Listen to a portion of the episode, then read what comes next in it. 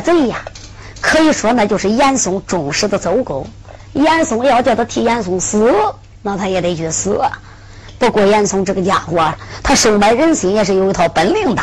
严二这个宁儿的一家老小都在他的府里边，可以说吃穿那严嵩都买完了。来来之时都安排宁儿啊，宁儿我只许你成功，不许你失败。只要把张春元这个贱人给弄死。那我要说害海瑞就翻账了，有正宫让的张春元给他撑腰，那可以说我要想扳倒海瑞，你别看这个小子官小，那可不容易呀。这些文武百官，他不是不愿意帮助我姓严的，都是怕那个正宫娘娘。就因为他，今天晚上只许你成功。你要是这个小子杀人刀背后带好了镖，你再看他进了朝阳院，别看皇宫内院。那些锦衣卫把守着，那把守是一般的人呐。那要说把守这武林道上高来高去的英雄，像宁儿这个家伙，可以说来无影去无踪，一身的功夫，那根本就挡不住他。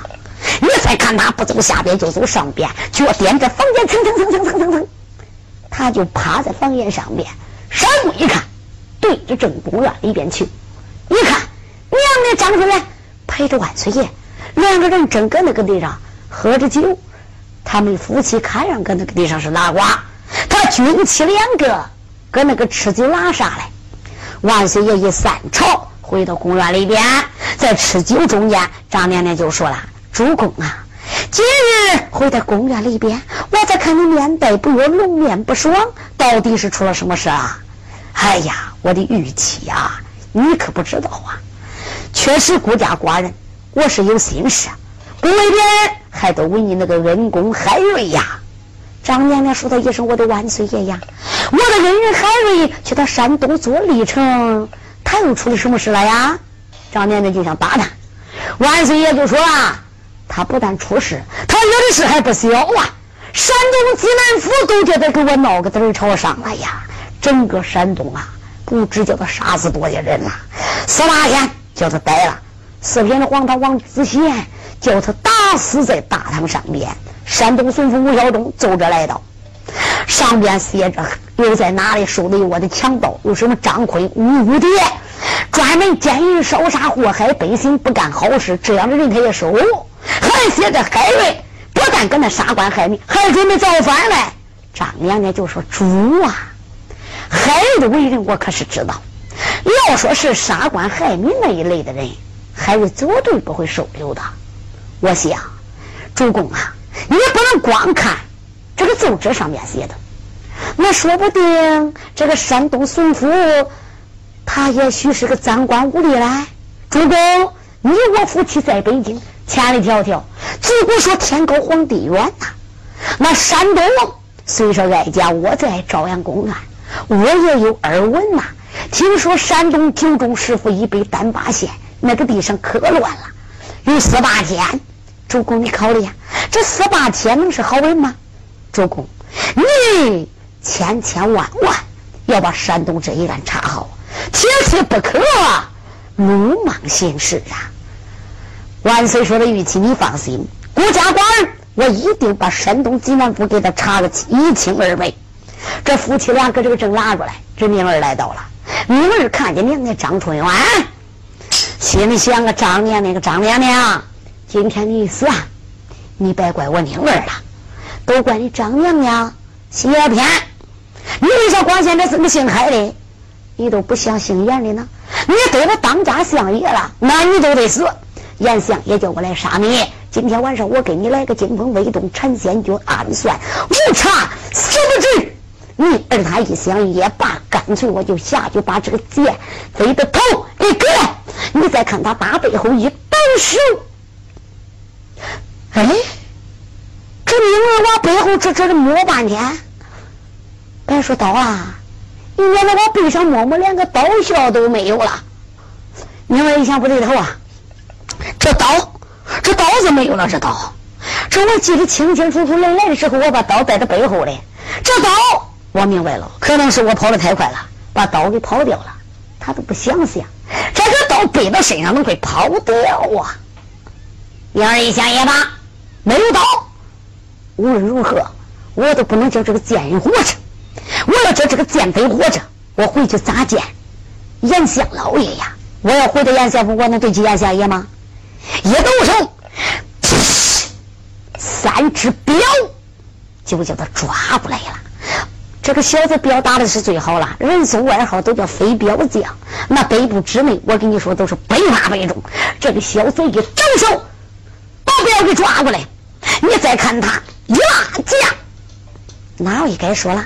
这个打镖还得拉架，嗯，你别说打镖，你干啥都得拉架，这个架也拉不好，你都干不好啊。那你也别说是是这个打镖了，就比方说，你这乡的老百姓，你也是，你地里边有那个煤有羊吃，你家没苗子，你使那个砖头瓦块砍，还得拉架来。你不拉架，那你都砍不远。你比方说是个砖头，那你要是就这样，整，他撂不远的。你要使起砖头一拉架。他有力度，这个打镖也是这样的道理。他必须得拉架子，把三只镖托在手里边，一拉架就准备顺手往外打。谁知道哈？这个手拉到后边，嗯，一拽，再拽都拽不回来了。那我说咋回事有人在他后边，啪，把锁道给他卷住了。就听有人喊：“哎！”武士们，注意了，今天有杀价的来了！啪，后边有人推他一张命儿，这个小子叫他推的，嗯，呜，啪，一头栽到公园里。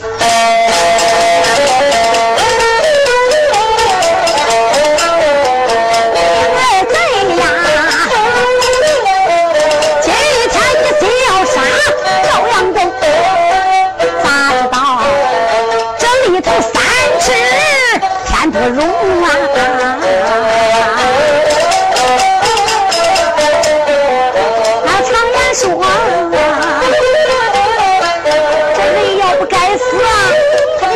救。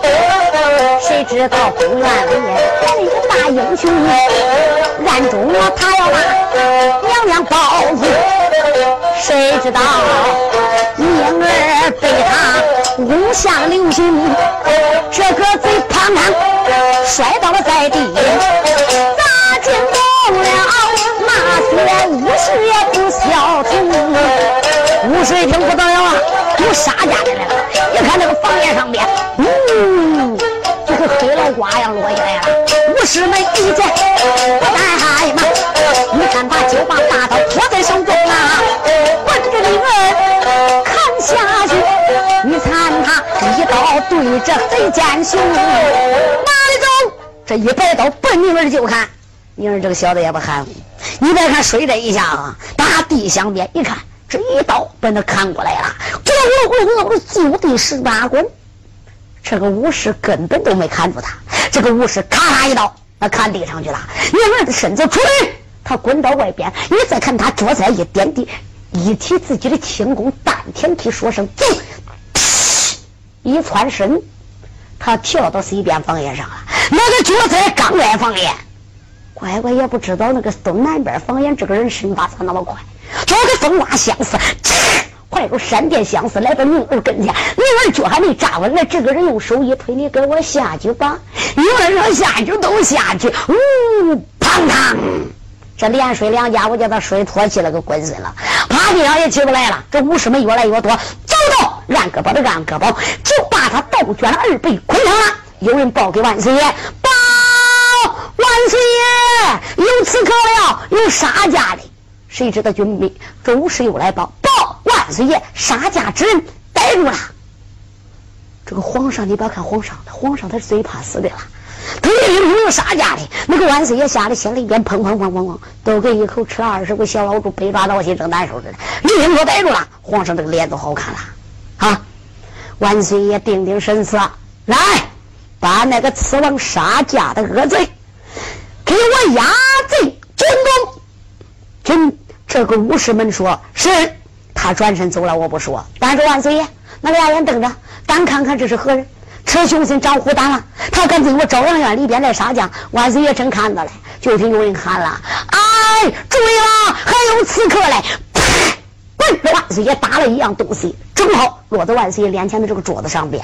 皇上一看是个纸团，这个纸团拿过来，万岁爷就想看看纸里边到底是什么事，这到底怎么搞的？这里边咋写的？万岁爷还没打开嘞。大万岁，此刻带来了。皇上也顾不上看这个纸团，把这个纸团往袖筒里边一倒。万岁爷一看来个刺王杀家，穿黑褂子。这一身都是穿的黑绸缎，他穿的一身黑虎胄啊！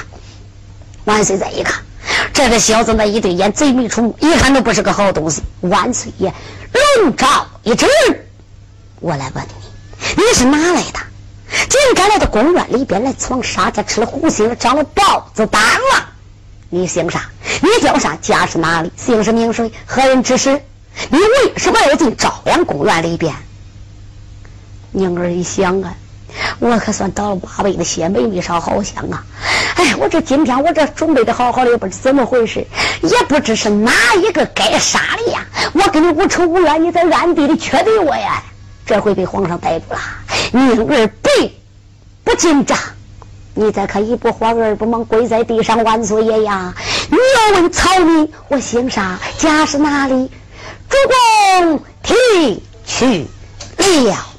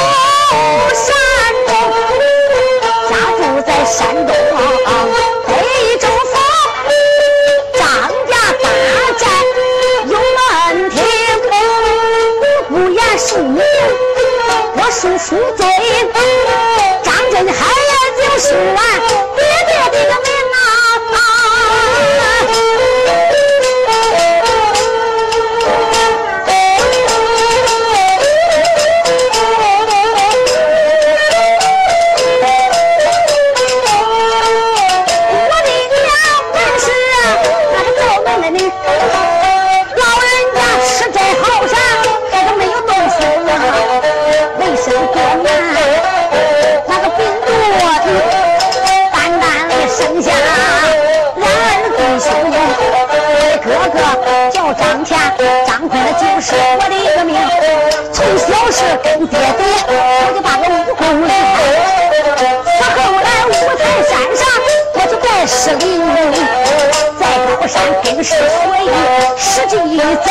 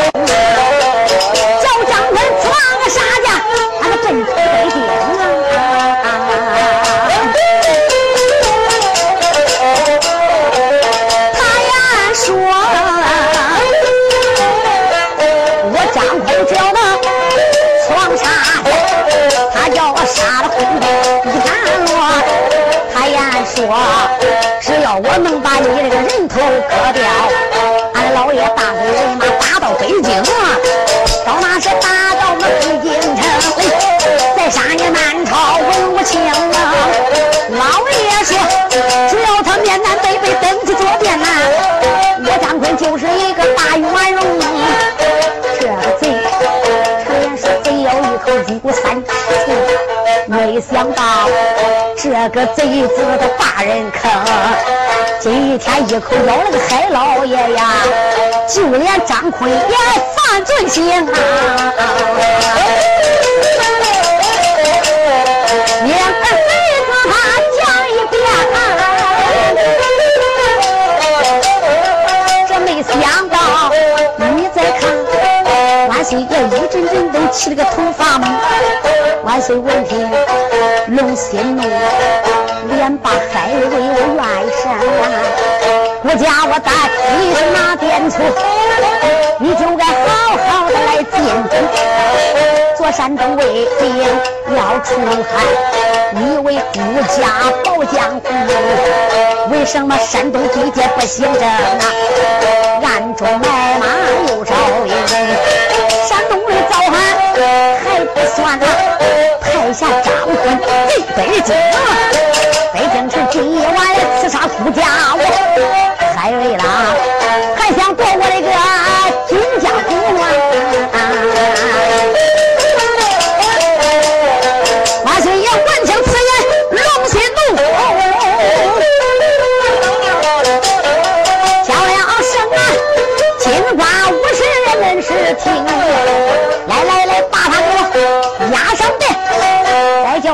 叫声内侍臣听我命。赶紧的拉过这个龙凤之年呐！花人我要到这汴京路啊！万岁爷慌忙忙坐上了龙驹面，你看他心里也不安宁啊！不叫我要到大老的，今夜晚招来我这个文武卿啊！大宝金殿把事情毕，我一定山东济南城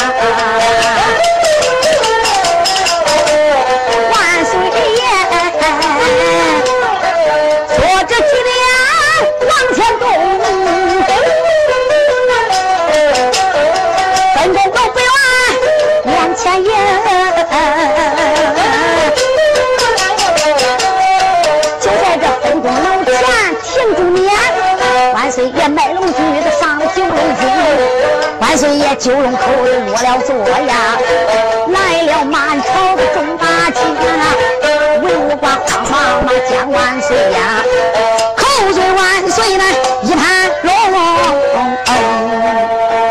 万岁万万岁！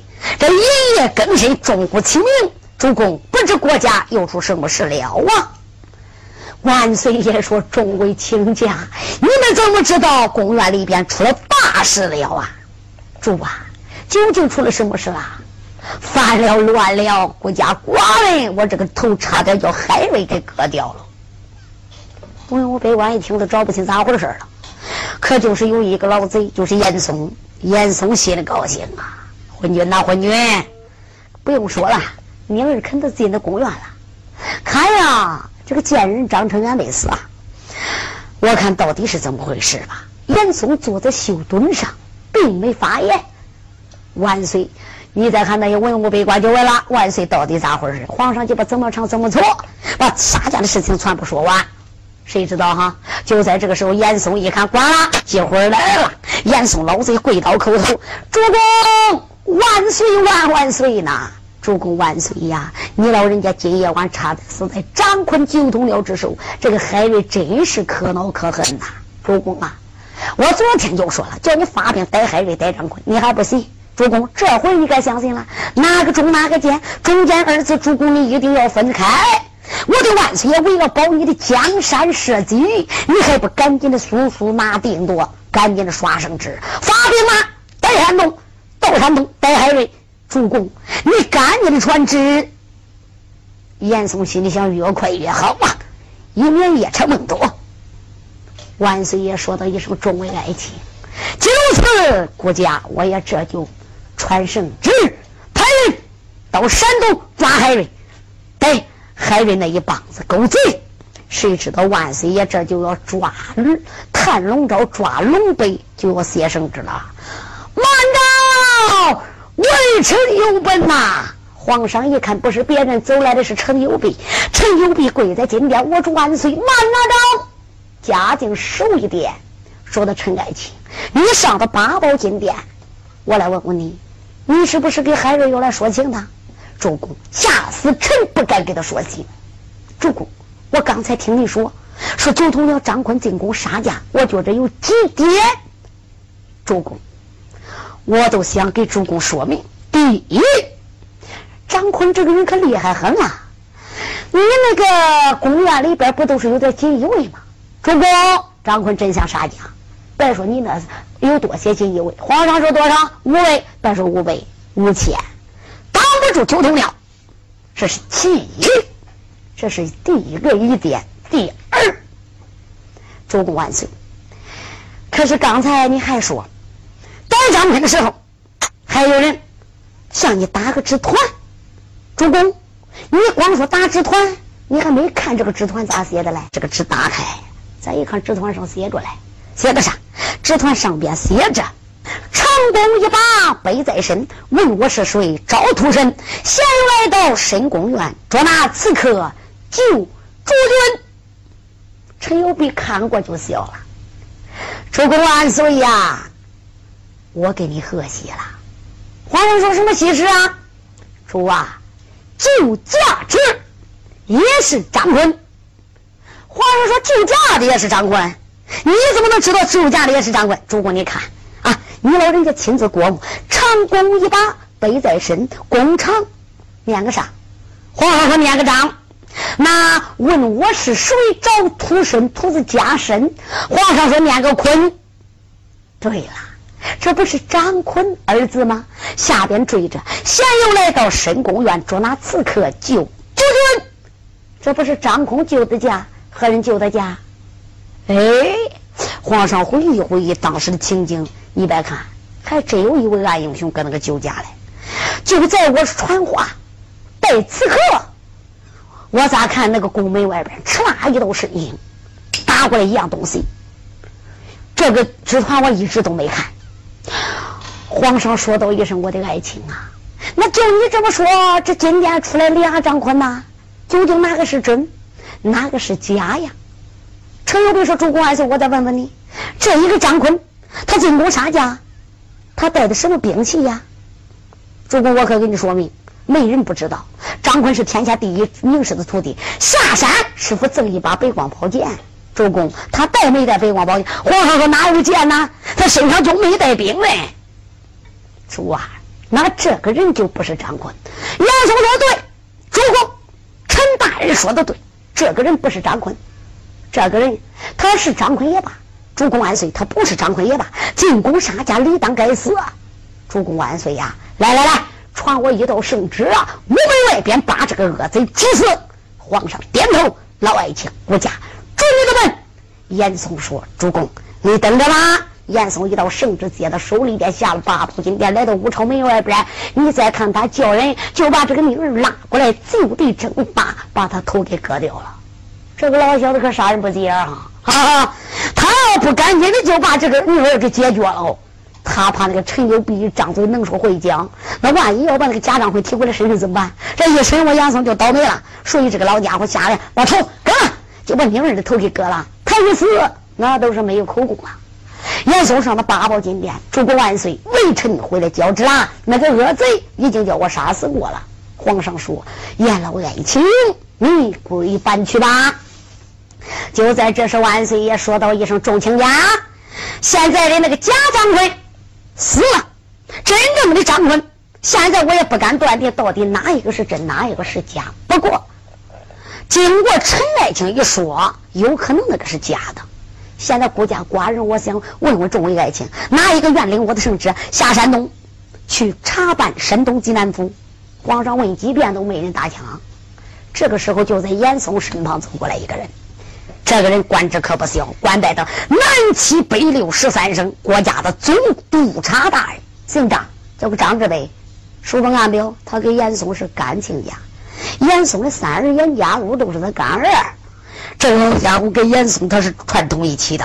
你再看他来到金殿上边，我万岁，老臣我愿领旨，替主代劳查办山东海瑞一案。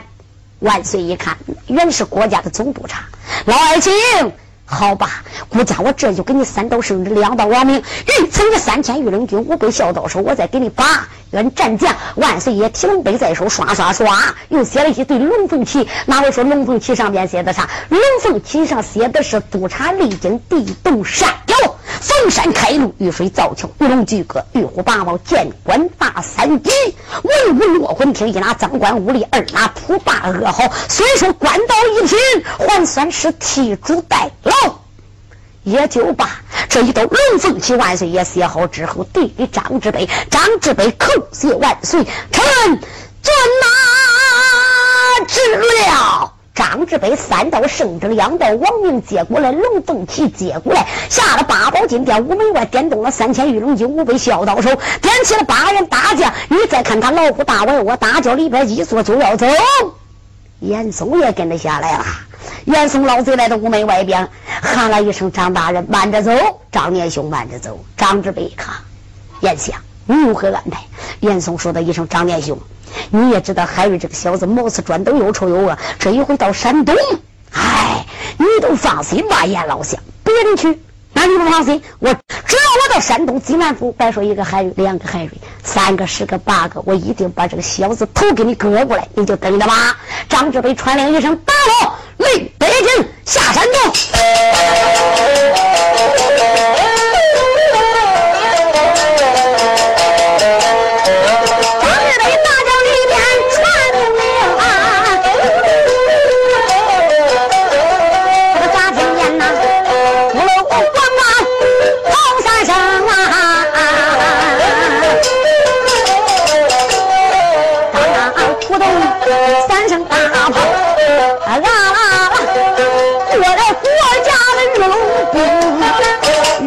就在前边开着道，还有那八员战将好威风，八员战将保这个家，死路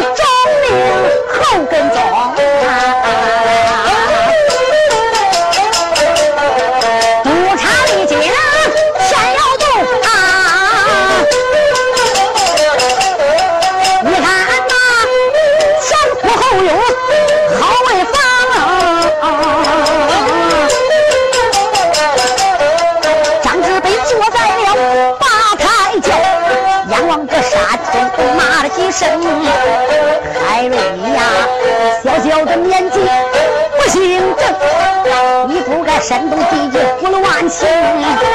这一次老夫我也领了旨呀，带人马三天下山的。只要我张志飞到了山东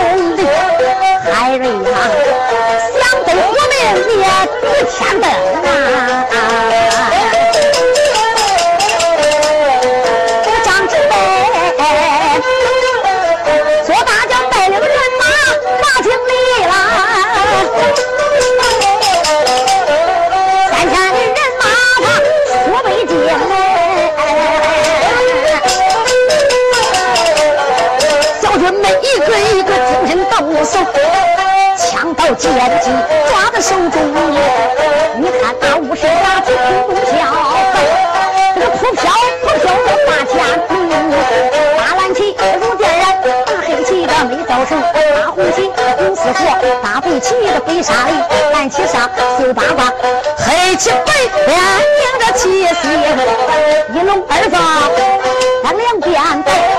三虎四豹的人分营，五朵莲花六六神塔，七星八卦九连灯。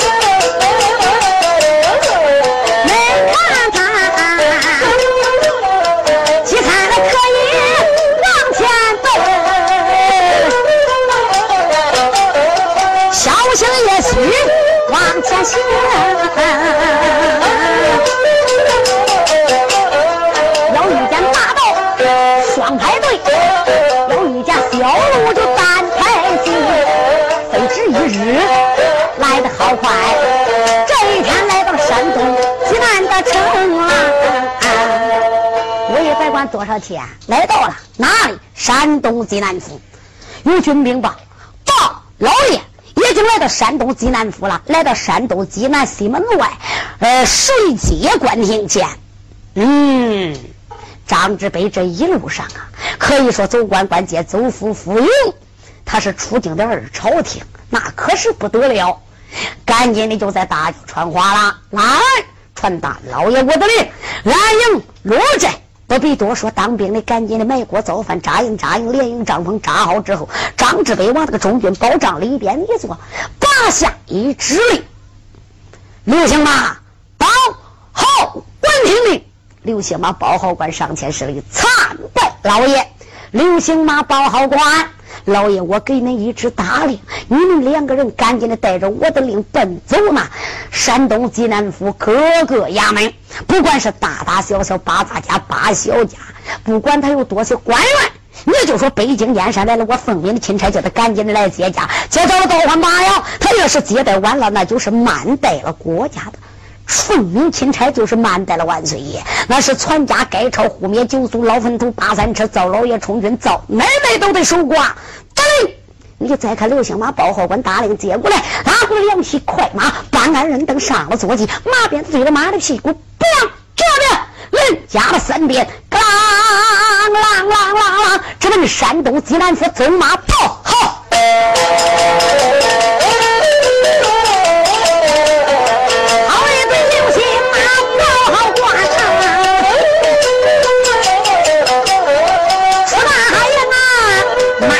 上边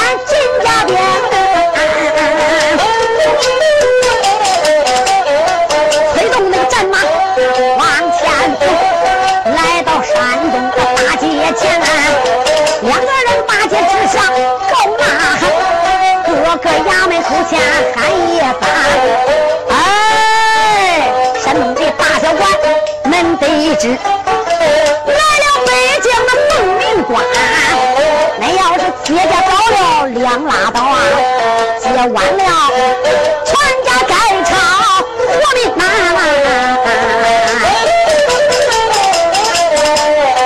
有心马报官连声喊呐，山东济南闹翻天呐，是文官都慌忙做了叫叫。是武将，一个个催马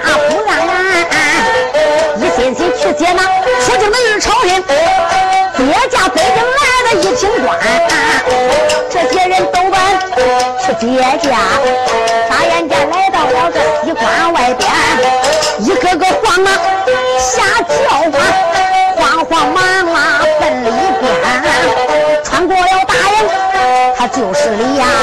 一个个磕头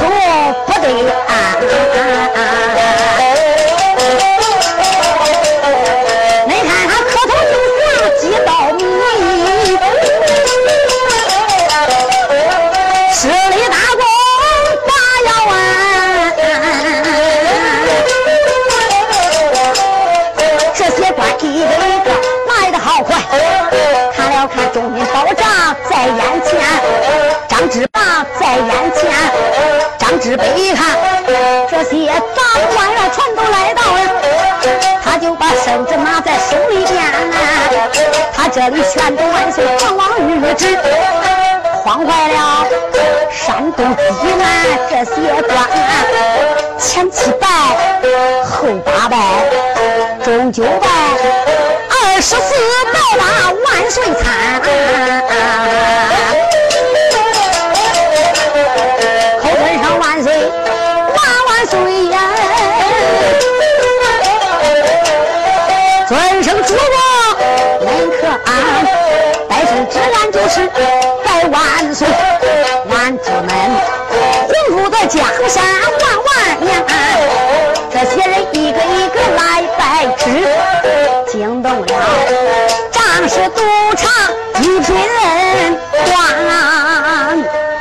这些人都跪着那个拜圣旨，张志培一看，大家都来了，一看所有的官职啊，啊，那些小官都不说了，你像海瑞这样都上眼的官。这个老爷瞅了半天没瞅着，哎，这山东的官除了王子祥死了，差不多的都来了。这个七品县人咋没到的哈？他一瞅没有七品海瑞，就在这个时候他就生气了。这个的狗官明知道我来了，人都来接驾，他咋不来接驾？目无上司，目无国法，不把我放在眼里边。好，你看看张志北，我得怎么整治？张志北就给他大令一甩。崔派官来见，崔派官上前跪倒，参见老爷。崔派官呐，老爷给你一指令，赶紧带我的大令到海瑞的大堂，把那个海瑞七品县印赶紧的催他，随关外接驾，不得有误。他要是来晚了，那就等着死吧。是，崔派官就把个大令接过来，搬个人凳上，坐起八门二檐的一一摆，对着马去给我打了三遍，咯啷啷啷啷啷啷啷，走大街过小巷，到了。来到海瑞衙门口了，吁！把门的一看，几个咋了哈？可是北京城来大官了啊！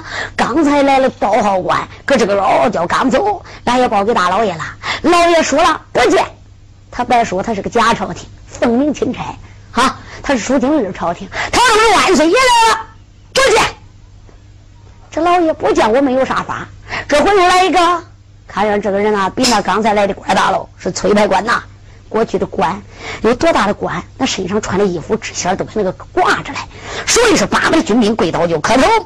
哎呀呀，崔派老爷，崔派老爷，不知的人来到，有是原因。崔派官说罢了。大家听着，崔派都是四品呐，海瑞才是七品呐，崔派都是个四品，这叫官大压一大。那个崔派说罢了罢了，去啊，往里报报给老爷得知。恁就说崔派大人带着老爷的命令来了。叫他赶紧的西关外去接驾，快！八门的军兵说：“崔派大人，稍等一时，稍等一时。”那个八门的军兵噔噔噔往里走，上哪去？大堂，海瑞正在大堂审判刘玉龙啊？刘玉龙这个家伙也真是狡猾，那一张嘴他都是不招供，打再打都不招供，从咋问？问这那么长时间也没问出来口供啊！海瑞费死劲了，今日啊，三天多为海瑞就得知了，北京城来个奉命钦差。南齐北六十三省的张志伟，张督他，海瑞心里想，这个人肯定也不是个好人吧？在他没来到之前，我一定把刘玉龙这一案给他落实了，把刘玉龙头给。所以说，海老爷正问着俺呢。军兵报：报，老爷不得了了！那个崔派大人带着张大老爷的大令来了，叫你赶紧接见。海瑞说道一声：“门军呐，你怎么那么不明白？”那奉命钦差张志北个老狗我都不见，我还见到崔百官，走哪个来的？叫他走哪个？滚！啊是，啊是是是是是，军兵赶紧都拐回来了，来外边见了崔派。崔派说道：“怎么讲？李老爷可去啊？”哎呀，崔派大人，你可不知道，俺那个老爷呀，啊大堂问案有公事，他他说了，他他没时间。你呀，走哪来的？还叫你走哪个回去啊？回去。崔派心里想：都这一句话回去，你真是看不起人呐！小小的七品官有什么了不起的？我还非得见识他见见识见识他是个什么样子？难道说长了七个鼻子八个眼？这个小子一不三要，他不知天有多高地有多厚？他仗着自己是北京来的奉命的钦差，谁谁手下的人？你再看他一不三要三不九晃来到海瑞的大堂前，海瑞一看哟，这个崔牌官没走又回来了。啊呀呀，崔牌大人，不知崔牌大人来了，要知道早接原因啊。嗯，罢了罢了，海仙人呐，原来你在大唐问案呐。桂仙人，你在大唐问案，也难免你不去接驾，有情可原。不过，这个我来，你得叫我好回去啊！我是带着大令来的，就是带你去接驾老爷。还是说你也知道我现在很忙，大唐问案，那你就回去告诉张大人吧。呃，可以，可以。不过有一条啊，呃，我不能白来一趟啊。海瑞说，那你要什么条件呢？啊，海贵县，我一看你就是个大方聪明人呐。你看，这大北京这么远的路子，这衣服穿破了谁给啊？买。这袜子洗了掉底了，这谁给换呢？海瑞说：“我明白了，崔派大人，你的意思想要两个，对不对呀？”哦，崔派说：“对，对对对，海先生，你真明白。”海瑞说：“那你打算要多少呢？”嗯，崔派心里想：“我不能少要啊。”崔派四个指头一抻：“贵先生呐，多不要，少了不要。”他抻四个指头，意思四十两。海瑞说：“不多，不多。”来人，把这个崔牌官给我按到大堂下边，重打四十嘴巴。是，还按还能走透时，别人是不敢抓他，还按还能上去就把这个崔牌官啪一声按倒在地。崔牌官一听啥？我要四十两银子，四十个嘴巴，还按还能把嘴巴子拿过来。我叫你要四十两银子，啪啪啪，四十嘴巴把这个嘴打肿了。你再看呐，顺着嘴角淌血条子，那两仨包子就肿起来，话也不能说了。还有说崔太大人够不够啊？嗯，够，够。话也说不清了，手摆着，转身都跑啊！啊，手摆着，转身都跑啊！你再看他也不敢回头了，来到外边抓了缰绳，搬鞍扔灯，上了坐骑，嘴里不骂，心中在骂狗官呐，狗官你是真有种啊！我问你要四十两银子，你给我四十。嘴巴，我这回到西关了，我非得找一个狗官。一催马刚要走，刚来到街头，你说咋着？他对面又来一匹马，提牌官来了啊！张三登记了，又在提海关来起海味。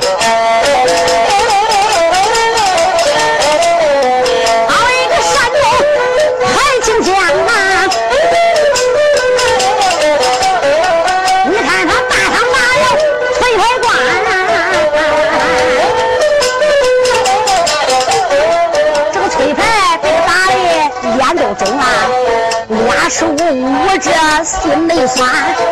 这狗官你咋不讲道理呀？这四十八掌打的我心里寒。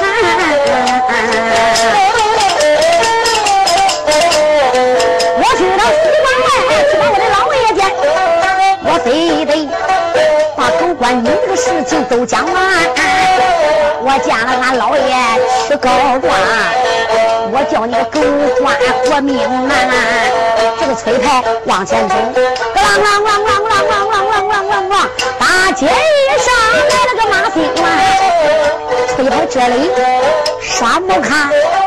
那不是俺那个提牌官啊！在这是提牌官，正往前走，哇，那不是回来了个崔牌官？提牌官正走着，顶头碰见崔牌官哟。今儿个老崔咋弄的？俩手捂着个嘴，也看不着脸了。人说亏了想说说，哪个疼了都想摸摸。脸叫孩子给打肿了，俩手捂着个脸呐，那嘴疼的不得了啊！那个提牌不知道啊，提牌心里想这回发了财了，不知孩子给他啥好吃的，俩手捂着个嘴都不撒开了。哎，老崔，这回怎么样？发财了吧？崔官那一肚子气都恼死了。崔来官心里想：狗日的发财发棺材呀！差点叫孩子打死大堂上了。那个提牌又问了：“哎，老崔，给多少啊？”那个狗官海瑞给多少啊？崔牌心里想：狗日的，我挨打，我也得叫你个滚水挨一顿呐！我不能被挨这一顿。他把手指头一抻，嗯嗯嗯嗯嗯，不能说话都光哼，那意思四十，四十。提牌官一看，哦，这个狗官还真是个大方啊！哎，这一出手就四十。老崔，给你四十，他最少得给我八十。提百官心里想：越给你多，你个龟孙越失望。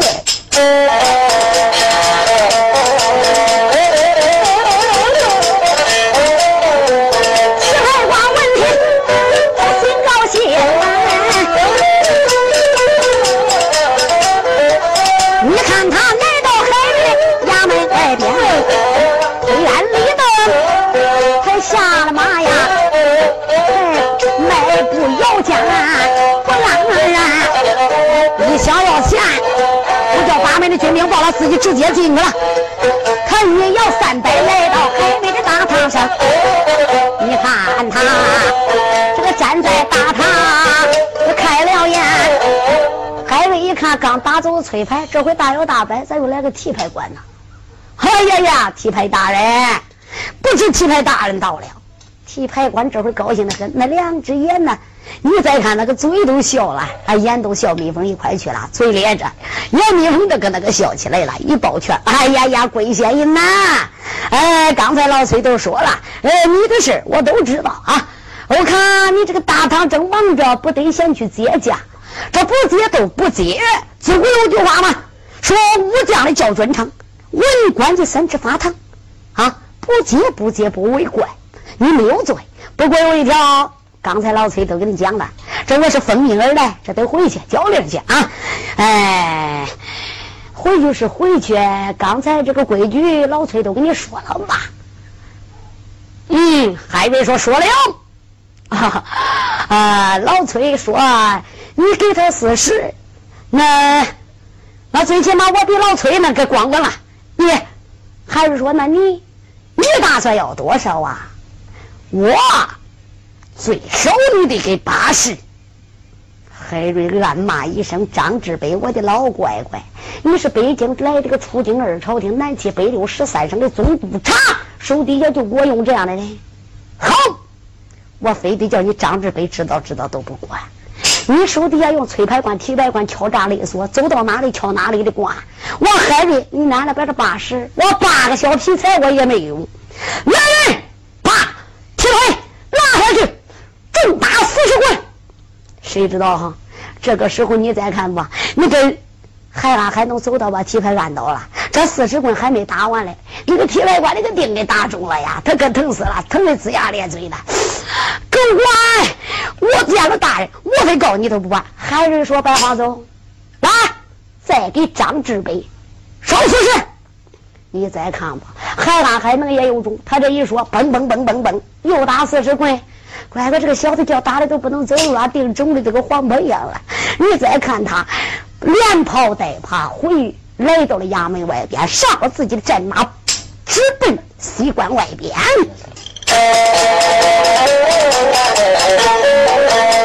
他又打了这个提牌官，你看他一阵阵都把狗官骂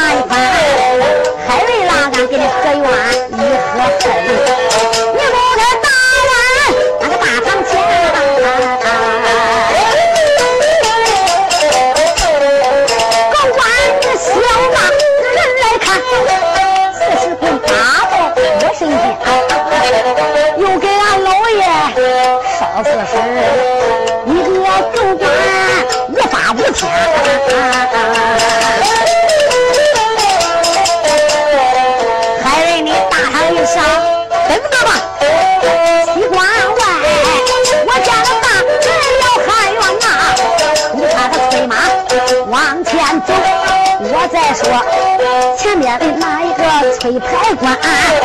你看这慌忙忙下了马呀，他这才迈步，红军保障见张志北，张志北俩人瞪着，单等着海瑞来接驾嘞。心里想：狗官，这回你就不敢不来接驾，催牌几牌都去了。谁知道他一看不得院哎，这崔牌官回来他不一样了。这去时候我看他脸瘦，这回来那脸咋吃胖了？你奶奶脸叫海瑞给打肿了，他说是吃胖了。你再看那个崔牌，俺跪倒都磕头。啊，老爷，老爷，我有冤，哪位该说说话咋说不清了？嘴都给打肿了，说话那个嘴不当家了，不给使了。老爷问冤，张志北用手一点，走，崔派，我问你，你这是怎么搞的？有什么冤枉？老爷呀，那个狗官海瑞呀。他就把海瑞在大堂上边，俺带着你的命令去带他来。他不但不跟我来，还按刀都打了四十嘴巴。他嫌我不会说话，他可没说他问海瑞要四十两银子的事儿。那张志伟一听都生气了，就管海瑞不来接驾，打我的崔派，打狗还得看主人。我不能饶了你这个小狗官呐！他正想着嘞，哎，提牌又回来了。那个提牌走路可跟崔牌不一样了。为啥你奶奶定打八十多棍都给打肿了，走路也不得劲儿？他一看这个，啊，这个铁官拐回来，这走路咋定妥妥的呀？你再看那个崔牌官跪倒了，大人，我有冤，你得给我报仇啊！提牌官，你喊什么冤？老爷，你都不知道那狗官海瑞有多厉害呀！我到他大堂，不但不接你的大令，他根本都不买账啊！我一说，我见老爷是北京来的，奉命钦差出京朝廷，走官关街，走府府营，接驾便罢，不接驾那就是杀后之过。他就说来人，他大堂上边胡说八道，把他给我按倒打下去，打死十，打我这四十，我就说了，狗官里打狗看主人，你敢打我？你打我就是看不起我家老爷，我家老爷是书经二朝廷。你都不知那个狗官海瑞咋说的呀？张志北说他怎么讲的？老爷他说的，好，你提张志北那个老狗，你要不提，我还想不起来了。啊，我正准备去接驾，这个接驾我也去晚了。来来来来来，你给我烧了去，给张志北烧四十个打。老爷呀，他又打四十，临走他都说了，回去吧。见了张志北，给他说啊，这四十棍给他烧过去，打在你的腚上，都是打在张志北个老狗的脸上。老爷，你听听，这是啥话呀？他根本都没把你放在眼里边呐！你是出京任朝廷，又是总督察，南七北六十三省八宝金殿，哪个不尊重你？就是万岁爷也得喊一声老爱卿啊！呀呀呸！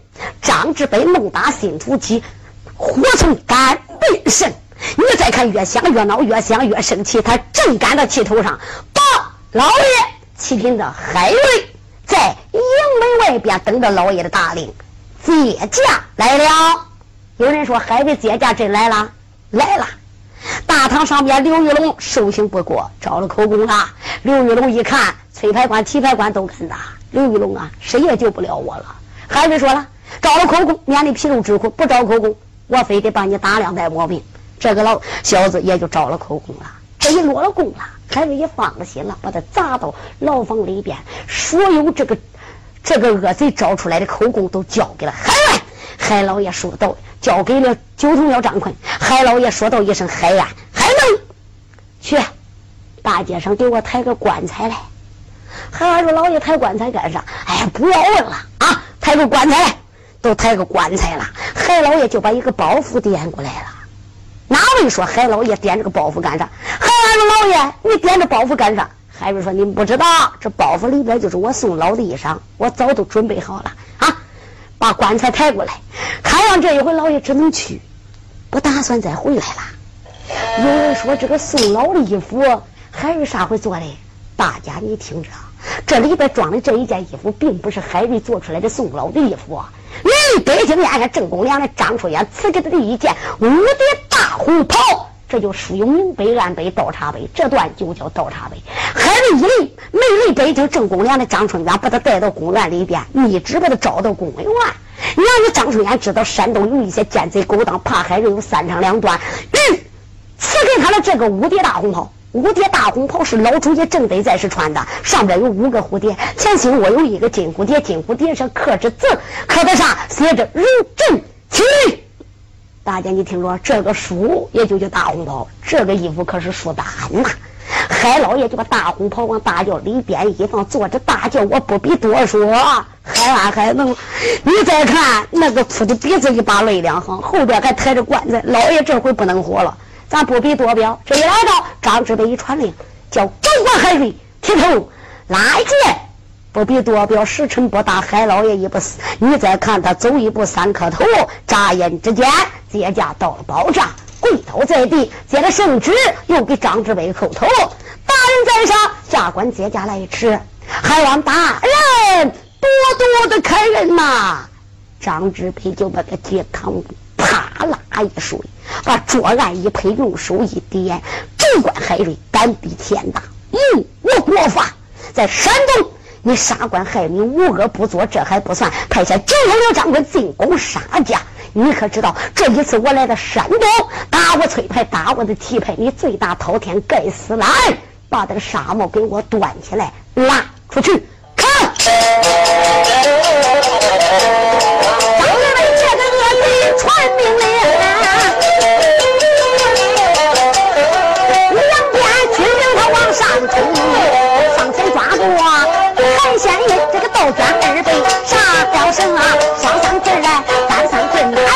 不进家脚灯，拉拉的迟迟往前走，营门外边把头领，眼看孩儿没有命，下回手中没再接触。